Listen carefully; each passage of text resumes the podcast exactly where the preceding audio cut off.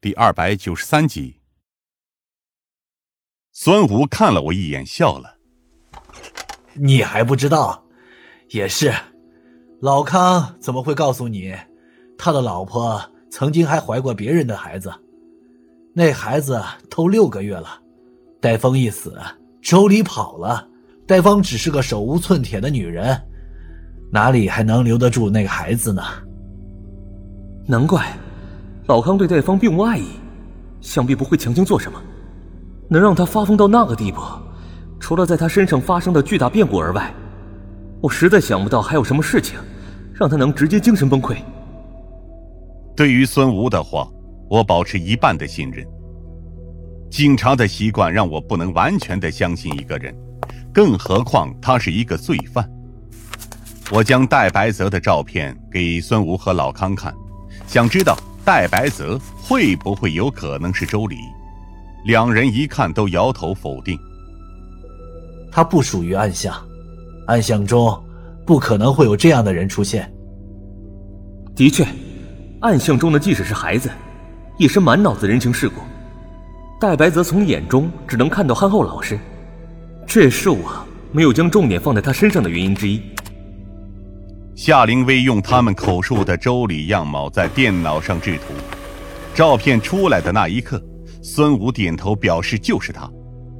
我看向电脑，果然，这个男子剑眉星目，风度翩翩，在那个时候，的确会是一个让无数女子芳心暗许的男人。事情过了这么多年，就算是花美男，也该蹉跎成老大叔了。我叹了口气，与夏灵薇出门。戴白泽的嫌疑最大，只是我完全想不出他这样做的理由。纵使他身为城市八卦杂志的主编，少了杜撰幻想的素材，却也不必如此大动干戈。身体恢复好了吗？就这样着急？夏灵薇看我愁眉不展的样子，问道：“还好。”经过夏灵薇的关心。我这时才如梦初醒，再看今天他的样子，身穿卡其色风衣，内里是一件白色衬衣，因为瘦削，衣服在身上有些宽大，却更有一种弱不禁风的美感。而他身上所携带的英武之气，此时也被这弱不禁风削弱了些。哎，那天你究竟经历了什么？我在清醒后。也在奇怪我究竟发生了什么事情，派人去查看戴主编居住的那片区域，那里因为老旧，并没有监控，也没有人看到有什么可疑之人。我开的车是警车，应该不会有人这样胆大包天在车里做手脚。至于那天的电话，那是一个嘶哑的女声，她的声音空洞且飘渺，似乎真的是从地狱打来的电话。我在局里的水池边站定。我的车呢？夏灵薇撇了撇嘴。汽车修理厂，不过修车师傅说了，车多半是废了。要是实在可惜，拿回来拆零件也可以。一想就知道是疯子逼着修车师傅把车复原得来的结果，否则哪有那样山穷水尽的办法？我转头看向夏灵薇。带我去看看。站在汽车修理厂的门口，我一眼看见了那天我开的车。众所周知，警车的事故率相当低，警车司机有着职业性的警惕，别的车的司机也同样对警车保持警惕。站在车前面，我伸手将车门拉了下来。正如修车师傅所说，这辆车除了拆零件以外，已经没办法修了。车头因为我的高速驾驶撞击的被拧成一团，里面的装置东散西落，十分狼狈。